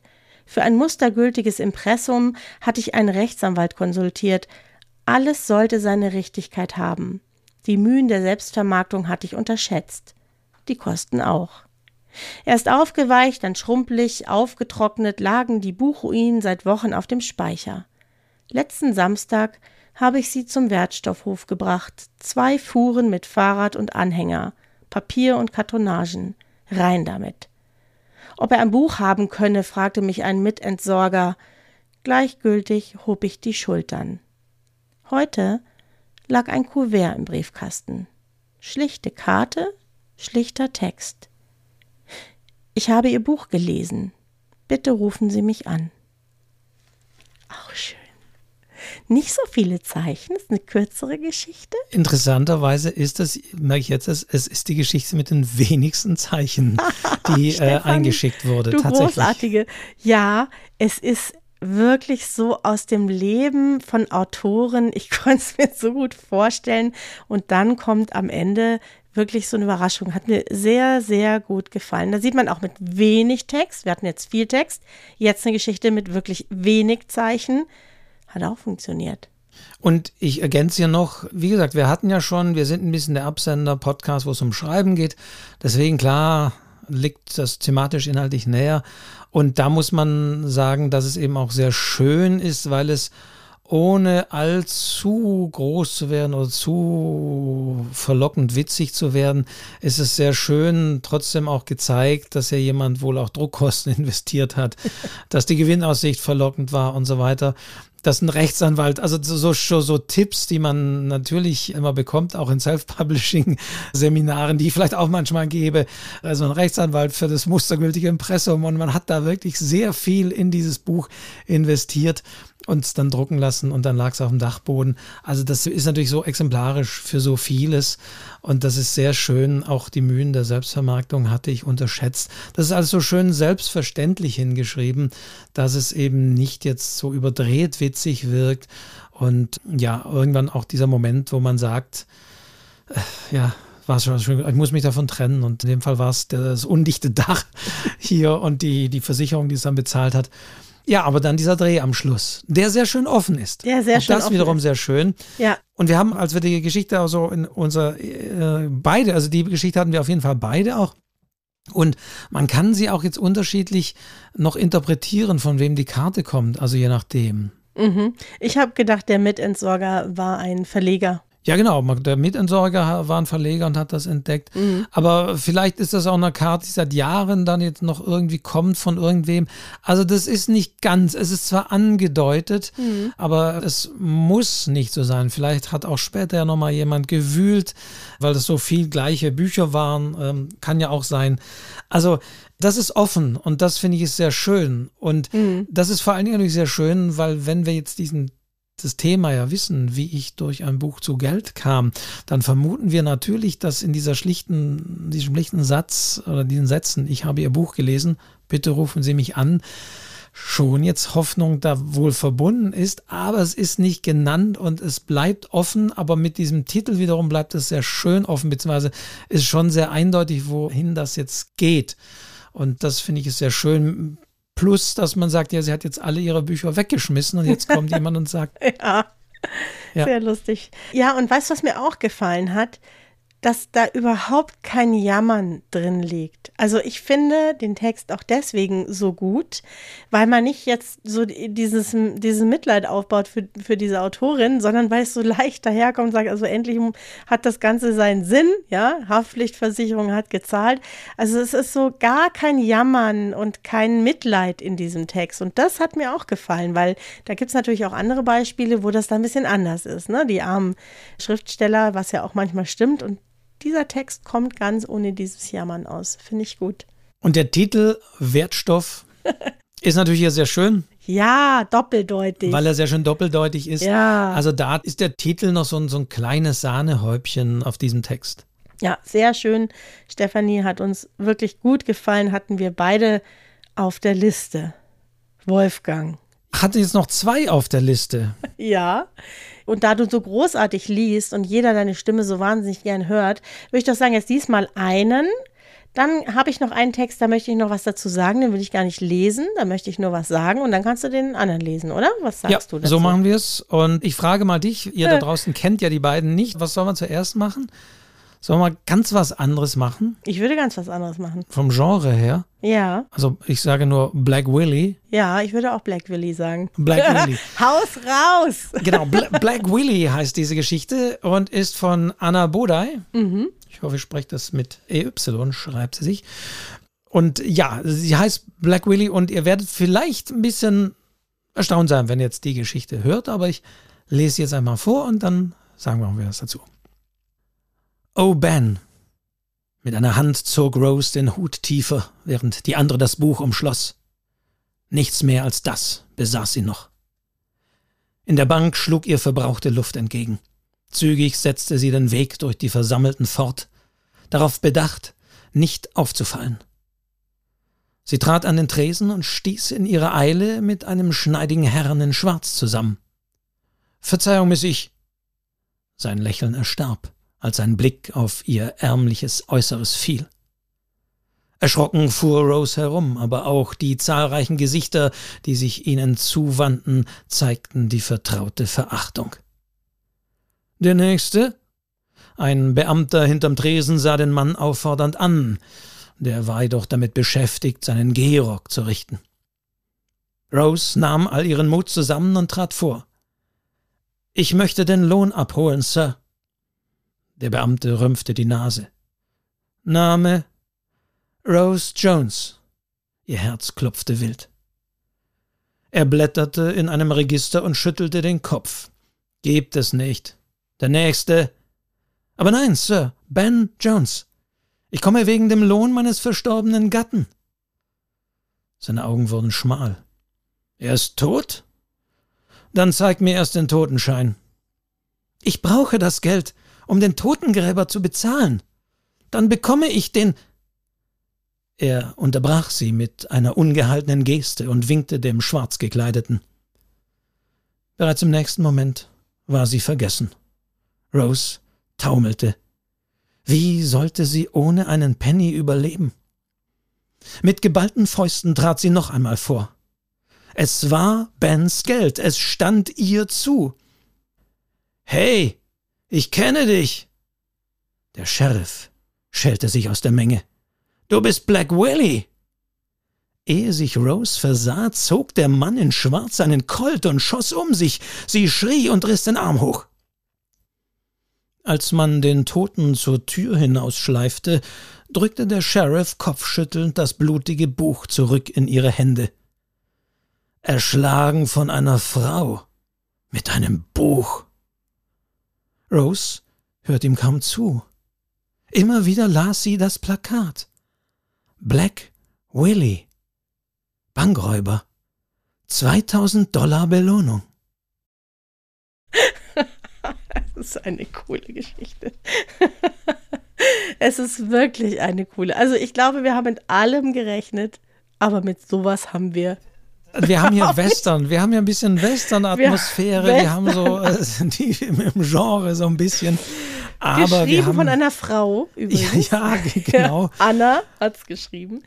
Genau, hatten, hatten, wir, hatten wir gar nicht. Doch, Anna Boda, hatte ich erwähnt, ja, genau. Äh, erwähnt, also ja. super fand ich sehr schön, weil wir plötzlich ganz woanders sind hier im Western. Ja. Und warum ich allein diese Geschichte deswegen schon gut fand, so wie ich gesagt habe, Geld kann man anders interpretieren, dachte ich, ich erwarte jetzt Geschichten, wo Leute ein Buch so einsetzen, wie ein Buch eben nicht eingesetzt wird. Also es wird nicht geschrieben, es wird nicht aufgeschlagen oder sonst wie. Und in dem Fall wird es als Mordwaffe verwendet. und natürlich ist das ein bisschen überzeichnet und blutiges Buch und sonst wie. Gut, es wird aber auch geschossen und sonst wie. Natürlich, ganz klar. Aber das gehört dazu. Und in dem Fall muss ich sagen, da finde ich auch so, der Sheriff schälte sich aus der Menge. Das ist so ein Satz, sowas musste einfach rein oder erschrocken fuhr sie herum und so. Das, das liest man in solchen Texten, wo Leute immer irgendwie herumfahren. Aber nicht mit dem Auto, sondern weil sie, also weiß nicht, ob es jetzt 100% bewusst ist, aber das finde ich sehr schön und das passt sehr gut. Und da haben wir eigentlich so eine Art von Genre-Text, der ja, Bankraub oder der bevorstehende Bankraub und man sieht sofort auch hier so diese Banktresen, damals so vielleicht so mit Holzgittern und so oder, oder ja, also wunderschön, ich sehe ich sehe das vor mir alles und wie gesagt, das Buch wurde anders eingesetzt und es ist gut geschrieben für diese Art von Text, das muss man auch ganz klar sagen. Mit dem Blick her. Und diese Pointe und diese, diese Auflösung, also fand ich deswegen auch sehr schön. Ja, hat mir auch gut gefallen. Und mich würde ja interessieren, Anna, du wirst ja hoffentlich diese Folge hören. Mich interessiert wirklich, was du liest. Also bist du jemand, der Western liest, dass du das so gut hinguckst? Oder schaust du vielleicht mit deinem Mann oder Lebensgefährten oder mit Freunden immer irgendwelche alten Western an? Es wird mich, ich wäre nie auf die Idee gekommen, so eine Geschichte zu machen. Und das wird mich wirklich interessieren, Schreib's uns bitte als Feedback auf unsere Webseite www.schreibzeug-podcast.de. Ich möchte wirklich wissen, was für einen Bezug hat Anna zum Thema Western. Also, das war jetzt die Frage, wo wir in der letzten Folge gesagt haben, beim Thema Ideen finden die Frage, sag mal, wie bist du eigentlich auf die Idee gekommen? Stimmt, aber das ist wirklich, ja, das ist wirklich ungewöhnlich. Also, da war ich wirklich überrascht, dass so eine Geschichte kommt. Aber das ist ja toll, genau das wollen wir ja letztendlich auch. Und ich habe es ja gerade schon gesagt, ich möchte eine Geschichte noch erwähnen, die lesen wir jetzt nicht vor, wir können ja leider nicht alles vorlesen, aber die hat mir stilistisch gut gefallen. Und zwar ist das von der Luca Maria. Die hat in ihrem Text, finde ich, einen sehr speziellen Stil und eine sehr spezielle Sprache mit sehr kurzen Sätzen. Fängt schon an, Marie hat Hunger, aber ich habe keine Ahnung von Hunderennen durchzechte Nächte, Parkbank, Erwachen. Also die Luca Maria hat sich wirklich getraut, sehr staccato zu schreiben. Und das hat mich schon wirklich auch abgeholt. Das ist wirklich eine Art gewesen, wie wir sie sonst in den anderen Texten nicht hatten. Deswegen wollte ich es hier mal sagen, weil man auch mit Stil auffallen kann. Also nicht nur durch die Geschichte an sich, sondern eben auch, indem man einen besonderen Schreibstil hat. Und es gibt natürlich immer Referenzen und dieser Geschichte ist erwähnt. Da taucht ein Buch auf, ohne zu wissen, wie es dorthin gelangt ist. Dieses Buch, es hat Voraussagen der Sieger, also von Hunderennen des kommenden Jahres. Und dann mhm. fragt man sich, ist eine Zeitreisegeschichte? Das wird nicht ganz aufgelöst. Aber man hat natürlich sofort die Assoziation und da weiß man dann immer nicht, ob die so bedacht ist, weil ich denke natürlich sofort an ein Buch, was im Voraus Sportergebnisse hat und jemand sozusagen verdient seinen Lebensunterhalt damit. So eine Zeitreisegeschichte und das ist natürlich der Anschlag wieder von Stephen King, wo ja auch der Protagonist sich in der Vergangenheit, in die er reist, sich den Lebensunterhalt dadurch verdient, dass er ein Buch hat mit, ich glaube, da sind es Footballspiele, wie die ausgehen, dass er die kennt der nächsten Jahre und Jahrzehnte und deswegen immer wetten kann und da gewinnt. Ja. Aber hier, ja, ist die Frage, ist das Zufall, ist das bewusst, weiß man nicht, ja. Nee. Und übrigens, was mir gerade noch auffällt, auch da wird geschossen, ne? Eine rosafarbene Pistole und die Kugel, die mich durch das Buch hindurch trifft. Also schon wieder so eine Schießerei, aber diesmal kein Western. Aber das wollte ich gesagt haben, weil es einfach sprachlich sehr interessant war. Wolfgang, dann könntest du eigentlich die letzte Geschichte lesen, oder? Die wir vorlesen wollten. Wir haben noch eine Geschichte, die ich auch sehr schön fand und ich sage gleich auch warum und wieso. Sie ist von Ute Maibaum mhm. und heißt, hat den Titel Die Vereinigung von Körper und Geist mit Richards Hilfe. Zeit mal wieder auszumisten. Jule steht vor Metern von Buchrücken im Wohnzimmer und greift wahllos zu. Entschlossen wischt sie über den oberen Rand des Buches. Eine feine Staubschicht löst sich in ihre Bestandteile auf. Sie muss niesen. Die Titelseite zeigt den Autor an der Schreibmaschine, Klodwig Pot. Kinnlanges Haar, Vollbart, azurblauer Strickpullover. Erste Erinnerungsfetzen schreiben ein Lächeln auf ihre Lippen. Sie schlägt den Buchdeckel um und sucht nach dem Kaufdatum. August 1985. Ein letzter Sommer mit Karl auf der kratzigen Wolldecke am See. Er las in kühler Abendluft aus dem Liebesroman. Von der mühevollen Suche des Helden und seiner Liebsten, den Gipfel ihres Liebesaktes gemeinsam exakt in dem Augenblick zu erleben, wenn auch Tristan und Isolde ihn musikalisch vollziehen. Welch grandiose Mischung noch heute. Richard Wagner und Marihuana. Für eine Reise nach Italien fehlte ihnen damals Zeit und Geld. Aber sobald wie möglich wollten sie den Spuren der beiden durch Italien folgen. Das schworen sie sich jede Nacht aufs Neue, wenn sie ihre Decke zusammenrollten und die Räder zurück in ihre Studentenbude schoben. Ihre Liebe reichte nicht bis Italien. Heute leben beide in derselben Stadt, haben sich eingerichtet und treffen dann und wann zusammen, bei Freunden, zu Vorträgen im Theater. Der Schmerz der Trennung steht längst nicht mehr zwischen ihnen. Das Lächeln auf Jules Lippen weitet sich aus und wird zum Plan. Bei nächster Gelegenheit wird sie ihm das Buch zeigen. Sie freut sich schon jetzt auf sein Echo. Den Schinken gibt's noch? Jule muss ihm das Buch förmlich aufzwingen. Er dreht es von rechts nach links, setzt das Daumenkino an.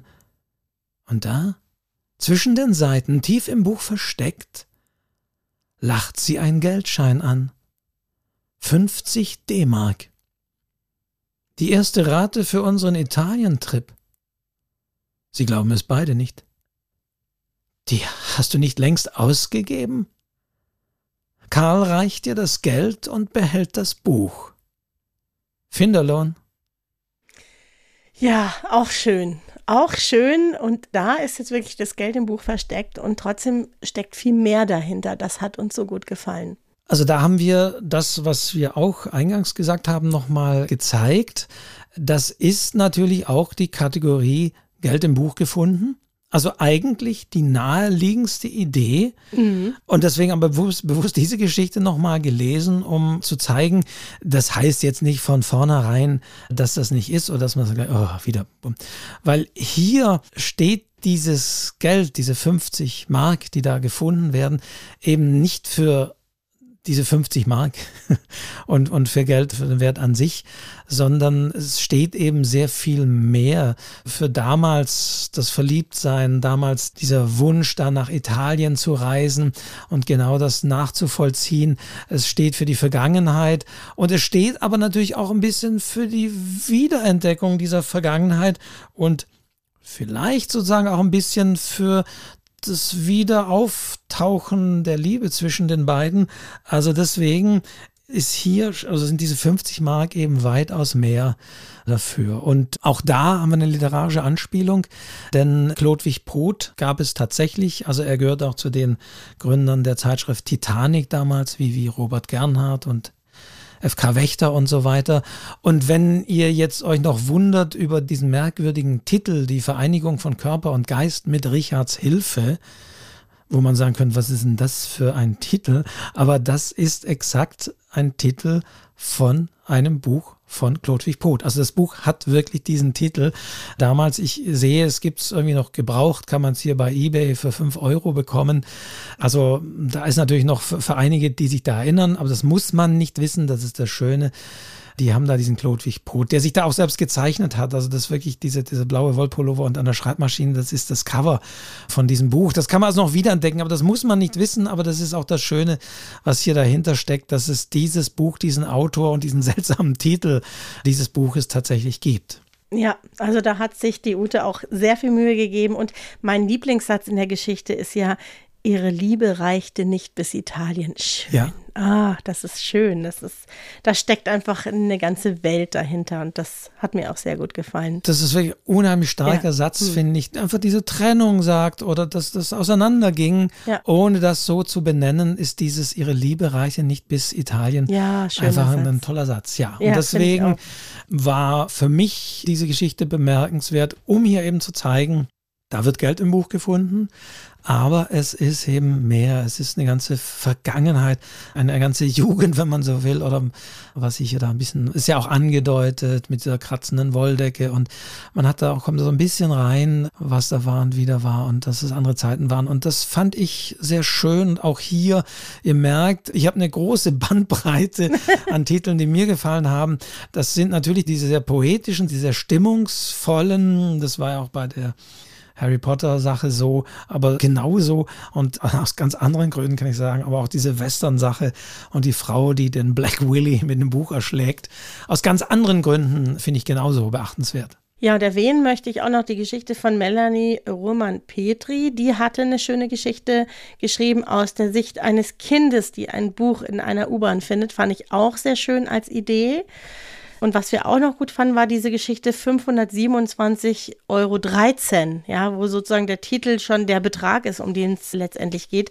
Also ihr habt es uns nicht so ganz leicht gemacht, muss man sagen. Aber man muss ja letztendlich dann auch mal äh, sagen, wer hat uns denn gewonnen? Aber kurz noch angedeutet, wenn jetzt die beiden sagen, die die, die Geschichten geschrieben haben, ja, aber warum war das mit Moby Dick nicht?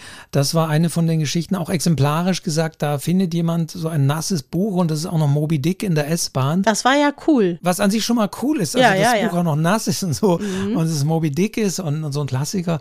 Aber dann nimmt das irgendwie so eine Wendung und trifft eine Frau und die kauft ihr Ein dann Eis, Eis. dafür, für- dass sie dieses Buch zurückbringt und man fragt sich, wie kommt der Moby Dick?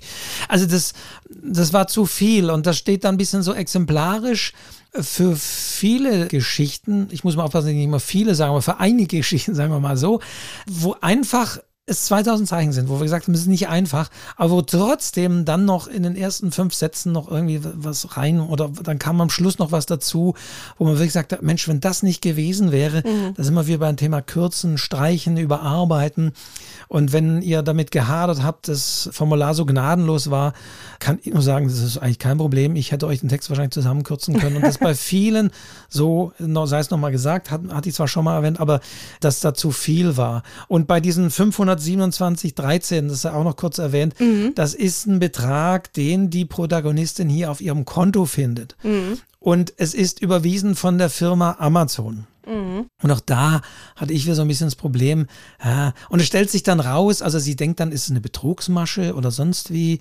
Oder äh, ja, sie hat bald Geburtstag, hat da ihr Sohn oder ihr Mann irgendwie was bestellt. Und der Gag ist, dass die beiden dann ein Manuskript von ihr genommen haben und es im Self-Publishing veröffentlicht haben.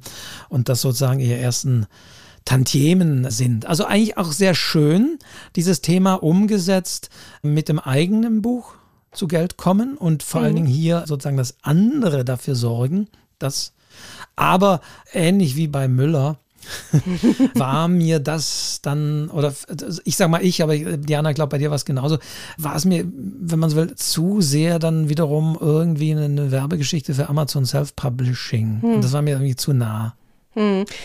Ja, man kann es ja manchmal auch nicht so genau sagen. Manchmal war auch das Ende nicht ganz rund. So ging es uns auch ein bisschen bei dieser Ja. Moby Dick-Geschichte. Das ist am Ende so ein bisschen.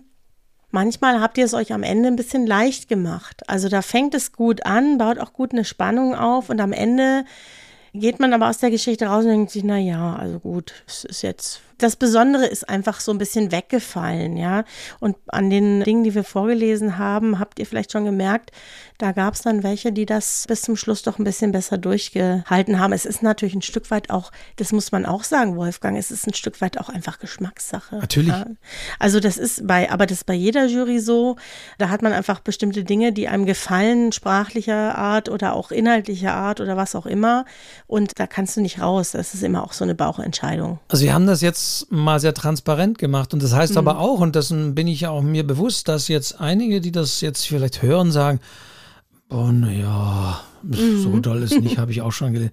Natürlich, also ganz klar, wenn immer es ein Wettbewerb ist mit einer Juryentscheidung, Logischerweise dann spielen natürlich ein bisschen Geschmack mit rein. Wobei ich schon, das ist mir immer sehr wichtig, wenn ich in der Jury bin, das schon begründen kann. Also jetzt dann nur in der Jury zu sitzen und sagen, ja, ja, ja, das gefällt mir ganz gut, auch das gefällt mir nicht, reicht nicht. Also natürlich gibt's ja meistens auch eine Laudatio und so. Da muss sich jemand aus der Jury finden, der die dann schreibt. Und deswegen, und da ist es dann auch begründet, aber auch hier, also ich habe schon, ich habe mir auch kurz in, in den, bei den 42 Beiträgen hier, die ich hier in, der, in dem Fall in der Excel-Liste hatte, die das Formular ausgespuckt hat, mir auch immer so kurz eine Anmerkung gemacht. Und meine Hauptanmerkung war einfach, also war für mich als Gedankenstütze, dass ich immer sage, zu viel, zu viel, zu viel. Also die Geschichte will zu viel oder da ist zu viel drin oder ist nochmal eine Wendung, die hat's nicht gebraucht oder ähm, und ja, Deswegen war das von meiner Beurteilung das am häufigsten so mit Blick auf die Geschichten. Ja, und was ja auch lustig ist, wir haben ja auch ganz bewusst, wir setzen uns ja euch hier sozusagen aus, dass man, wenn man sich nicht abspricht und jeder bringt so seine Geschichten mit, dass es am Ende doch so ist, dass es wirklich eine Schnittmenge gibt. Also so unterschiedlich Wolfgang und ich auch sind, so haben wir doch Geschichten gehabt, wo wir uns total einig waren, wo wir gesagt haben, ja, das kann ich total nachvollziehen, dass das gefällt, gefällt mir auch. Vielleicht nicht aus den gleichen Gründen, aber gefällt mir auch. Und das ist in vielen Jurys so, dass es dann so eine Schnittmenge gibt und dann kommt man da relativ gut zusammen. Ja, oder es ist manchmal wirklich ein strategisches Taktieren, so nach dem Motto, ja, aber wenn wir die Geschichte nehmen, dann müssen wir aber auch meine, oder na gut, wenn, wenn, wenn aus den Gründen und so. Natürlich, das ist auch ein bisschen ein Gegeneinander ausspielen und so nochmal eine Geschichte. Also das muss man manchmal auch strategisch machen, also wenn man in der Jury sitzt, dass man da auch nicht die Vorzüge eines Textes so gleich hundertprozentig verbrät und so, wenn man dann in der Jury-Diskussion ist, dass man immer noch ein Argument so in der Hinterhand hat für seine Geschichte und so. Also das ist, hatten wir ja auch in der Folge über Preis Preise und Wettbewerbe. Da gibt es auch einen schönen Text von dem Taz Literaturredakteur, wie heißt der?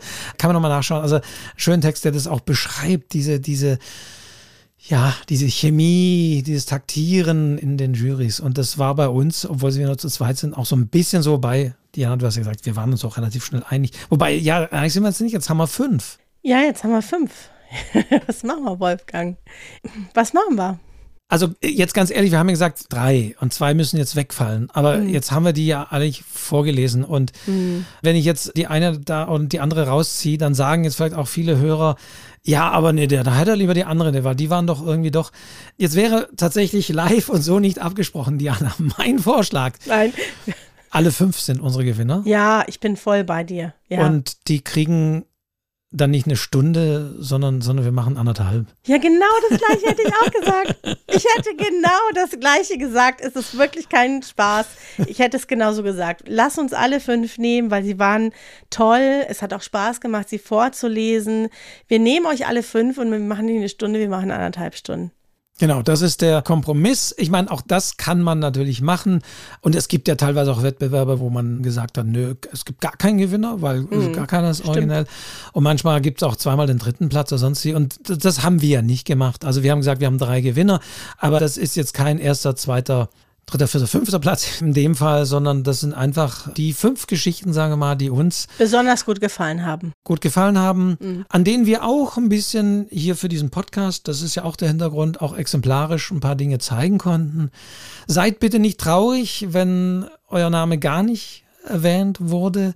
Ich weiß, dass auch man hört und denkt und oder seid bitte auch nicht traurig, wenn wir bei einigen Namen genannt haben und die Geschichte kurz erwähnt haben und sie ist doch nicht geworden. Das ist nun mal leider das Spiel. Aber wir haben alle Geschichten gelesen, wir haben uns über alle mhm. gefreut und ja, äh, bitte also nicht traurig sein, wenn ihr diesmal nicht dabei wart.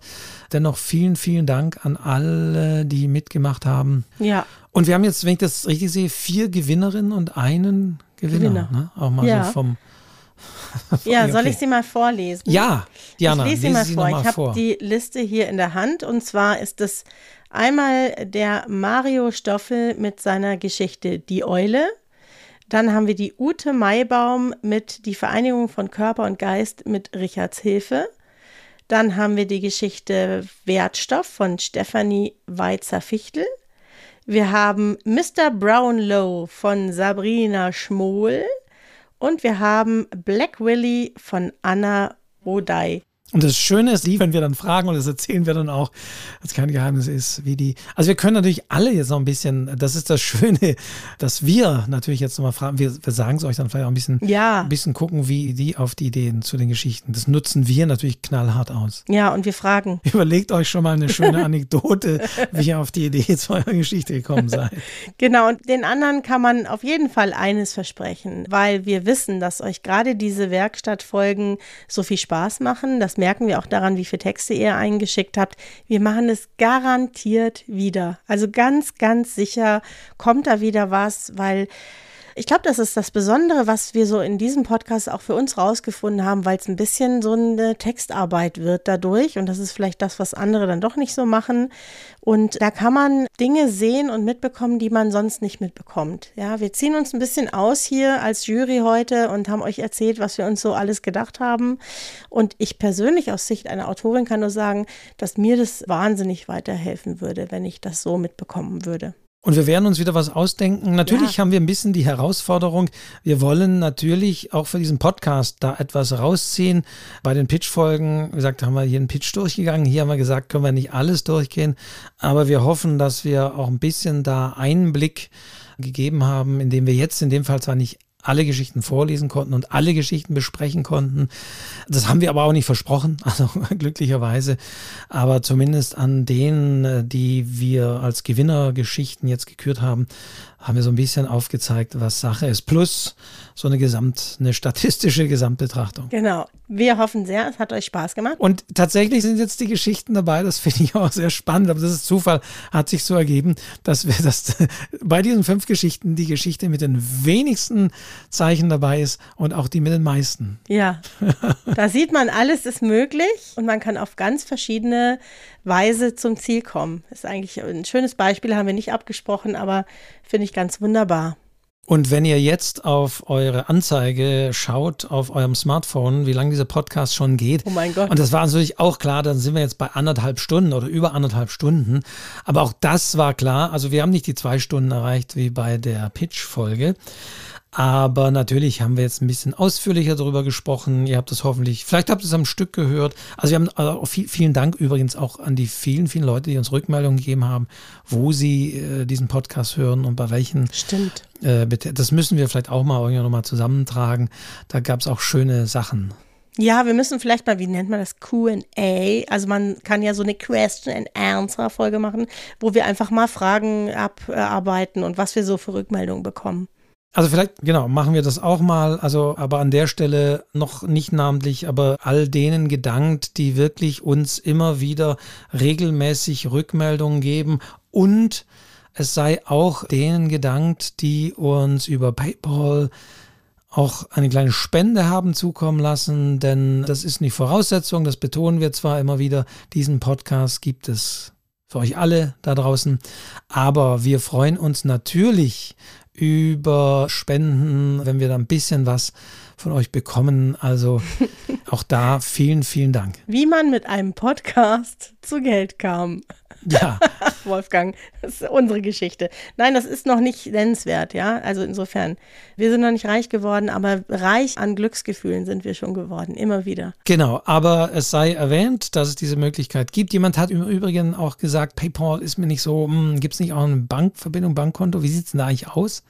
Frage ich jetzt einfach mal hier so. Ja, man kann einfach eine von unseren Bankverbindungen angeben. Ich habe noch nicht, wir waren ja auch lange in der Sommerpause. Ich glaube, diese Mail habe ich tatsächlich noch gar nicht genau, also beantwortet. Also ich muss das wir, jetzt mal alles durchgehen. Wir arbeiten wieder auf. Traditionell sagen wir nicht, was das Thema in 14 Tagen ist, müssen wir noch mal gucken.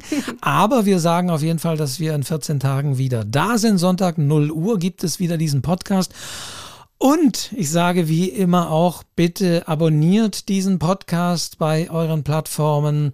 Also egal welche das ist, ob Spotify, Apple Podcasts, Google Podcasts, Deezer, was es da alles gibt. Abonniert das, dann bekommt ihr in der Regel über eine entsprechende App oder es gibt auch Podcast-App äh, wie Overcast zum Beispiel, finde ich sehr schön fürs iPhone.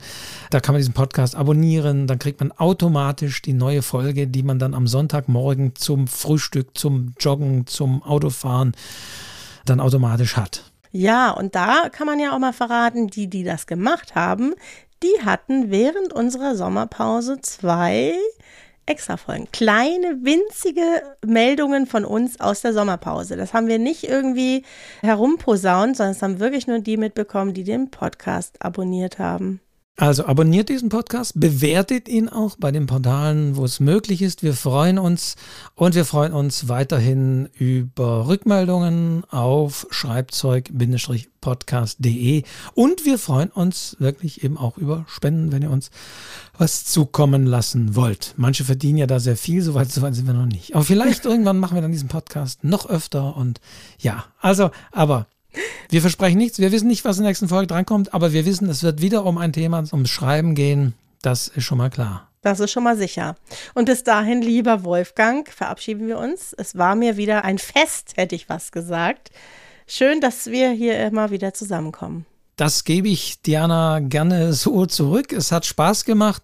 Es war wieder eine schöne Mischung, dass wir über ein paar Dinge logischerweise, dass wir uns jetzt hier nicht zoffen über eine Geschichte, schon ein bisschen in der Richtung abgesprochen hatten. Aber wer es nun wird und wie es ausgeht, das haben wir hier live ausgetragen. Und das hat wie immer großen Spaß gemacht mit Diana. Und wir hoffen, dass es euch auch großen Spaß gemacht hat.